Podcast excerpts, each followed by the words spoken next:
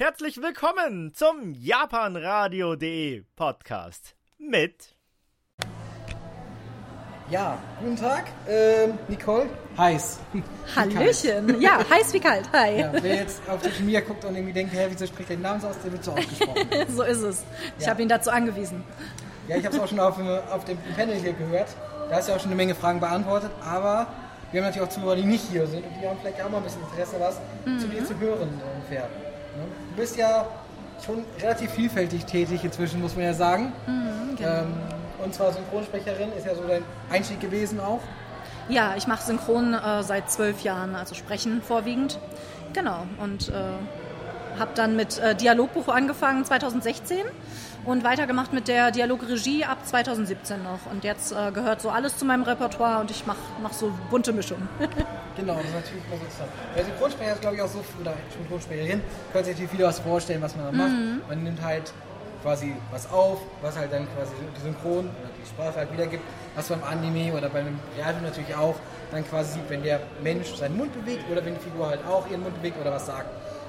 Manchmal haben die auch so ganz komische Münder im Anime, da weiß man gar nicht, wann die sich überhaupt bewegen. Aber ja, ähm, Ja, japanische Anime sind doch oft sehr asynchron. Ja. Das fällt einem erst richtig auf, wenn man wirklich versiert dran arbeitet. Das glaube ich sogar. Finde ich immer interessant, sowas zu hören. Aber natürlich Dialogbuchautorin und äh, Dialogregisseurin ist das vielleicht jetzt nicht jedem so ein Begriff, weil das ja mehr so hinter den Kulissen ist, sage ich jetzt mal. Hm, Das stimmt, ja. Genau, beim Dialogbuch äh, sind wir ja dafür verantwortlich, dass wir die Texte für die äh, Sprecher so schreiben, dass die damit arbeiten können im Studio. Äh, heißt, das muss unbedingt lippensynchron sein. Also es ist natürlich schwierig, weil ja auch jeder Sprecher ein anderes Tempo hat. Aber grundsätzlich müssen da genug Worte drin sein, um diesen Take, der da jetzt gesprochen wird, zu füllen. Und wichtig sind natürlich auch die Mundschlüsse oder eben die, die offenen Münder, wenn sie denn so enden. Genau, das kann ich mir vorstellen natürlich. Ja, ähm, Dialogregisseur, dann machst du ja quasi, setzt ja quasi dein Dialogbuch quasi wieder um. Wenn ich es geschrieben habe, genau. Aber es kommt tatsächlich auch oft vor, dass ich die Regie mache und jemand anders hat das Buch geschrieben. Ähm, aber ja, da in der Regie bin ich quasi auf der genau anderen Seite vom Sprecher. Ich bin die anleitende Person.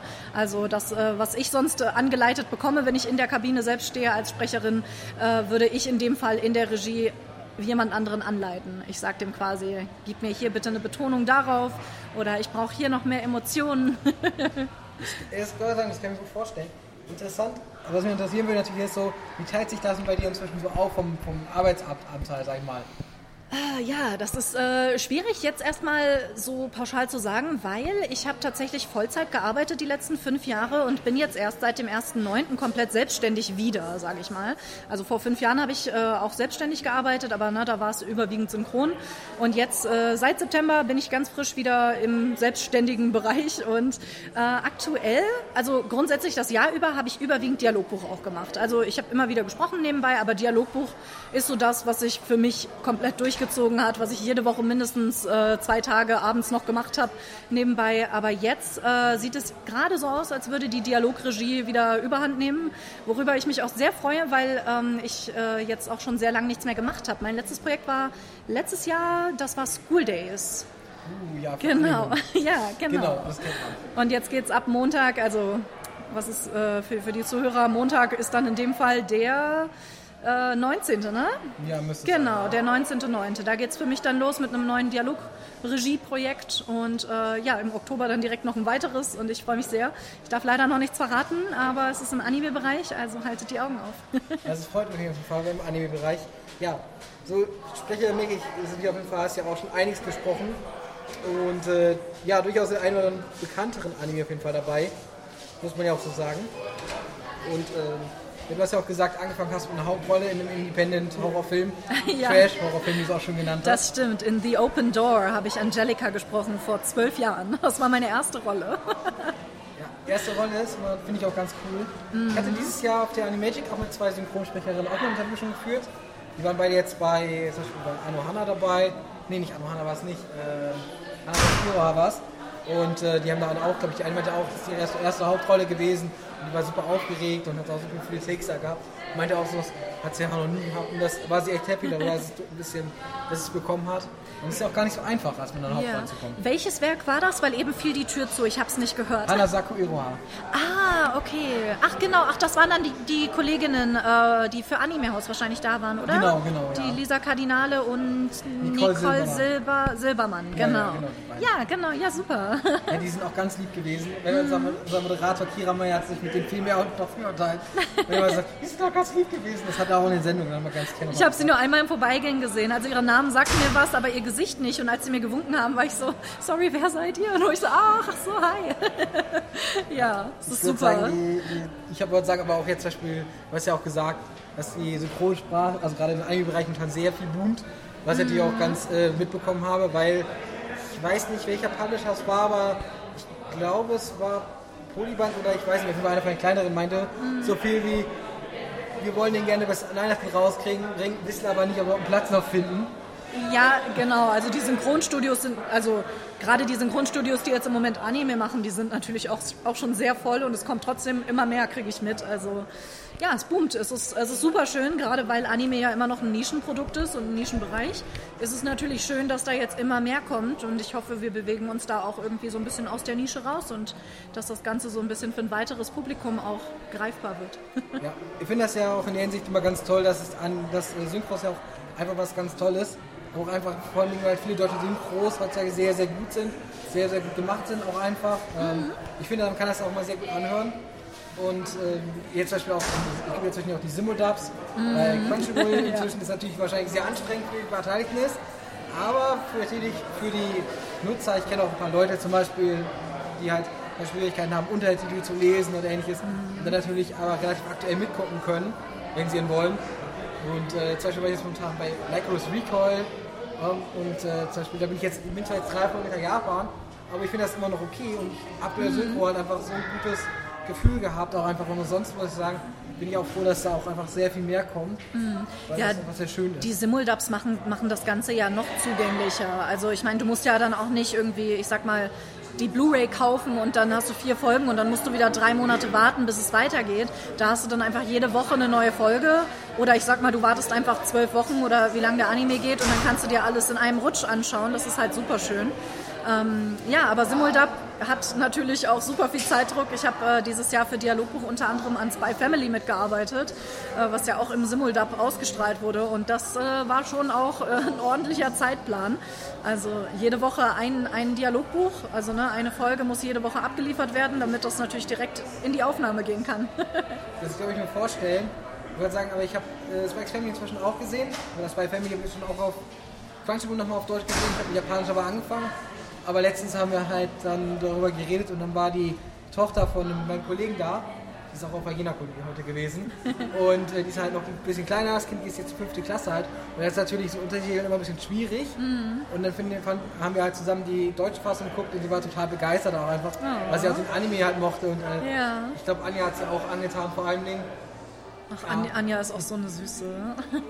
Ja, das sage ich immer. Das ist Ja. so der Grund, warum ich sage, weil es bei Family anfängt und Anja spricht und Anja kommt, dann weiß jeder, okay, das ist gut. Ja. Aber der Werk ist auch sonst gut irgendwie. Und, äh, Erdnüsse.